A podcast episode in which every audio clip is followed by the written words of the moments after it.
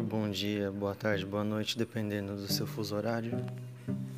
Eu vou ler para vocês Mateus capítulo 16 até o versículo do 1 ao versículo 28. E chegando-se os fariseus e os saduceus para o tentarem, pediram-lhe que lhes mostrasse algum sinal do céu. Mas ele respondendo disse-lhes: Quando é chegada a tarde, dizeis: haverá bom tempo, porque o céu está rubro, e pela manhã, hoje haverá tempestade, porque o céu está de, de um vermelho sombrio. Hipócritas, sabeis discernir a face do céu e não conheceis os sinais dos tempos? Uma geração má e adúltera pede um sinal, e nenhum sinal lhe será dado, senão o sinal do profeta Jonas. E deixando-os, retirou-se.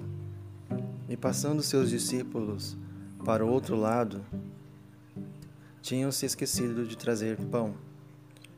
E Jesus disse-lhes: Adverti e acautelai-vos do fermento dos fariseus e saduceus. E eles arrazoavam entre si, dizendo: É porque não trouxemos pão? E Jesus, percebendo isso, disse: Por que razoais entre vós?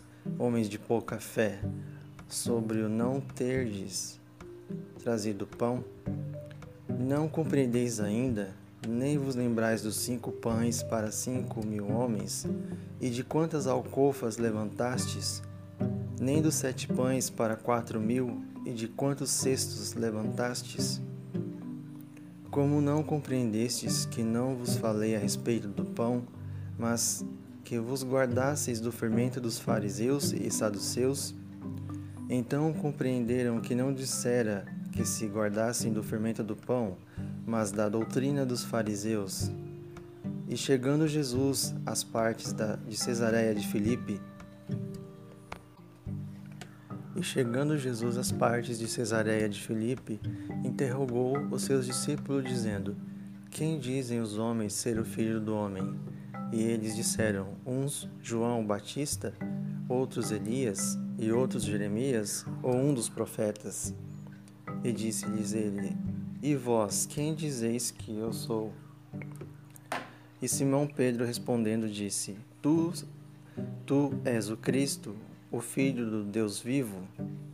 E Jesus respondendo disse-lhe: Bem-aventurado és tu, Simão Barjonas, porque tu não revelou a carne e o sangue, mas meu Pai que está nos céus. Pois também eu te digo que tu és Pedro, e sobre esta pedra edificarei a minha igreja, e as portas do inferno não prevalecerão contra ela. Eu te darei as chaves do reino dos céus, e tudo o que ligares na terra será ligado nos céus, e tudo o que lhes ligares na terra será desligado nos céus. Então mandou aos seus discípulos que a ninguém dissessem que ele era Jesus o Cristo. Desde então começou Jesus a mostrar aos seus discípulos que convinha ir a Jerusalém e padecer muitas coisas dos anciãos e dos principais dos sacerdote, sacerdotes e dos escribas e ser morto e ressuscitar ao terceiro dia. E Pedro, tomando-o de parte, começou a repreendê-lo, dizendo: Senhor, tem compaixão de ti. De modo nenhum, te, de modo nenhum te acontecerá isso. Ele, porém, voltando-se, disse a Pedro: Para trás de mim, Satanás, que me serves de escândalo, porque não compreendes as coisas que são de Deus, mas só as que são dos homens. Então disse Jesus aos seus discípulos: Se alguém quiser vir após mim, renuncie-se a si mesmo, tome sobre si a sua cruz e siga-me. Porque aquele que quiser salvar a sua vida, perdê-la-á. E quem perder a sua vida por amor de mim, achá-la-á.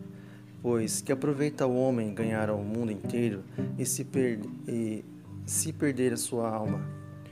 Ou o que dará o homem em recompensa da sua alma?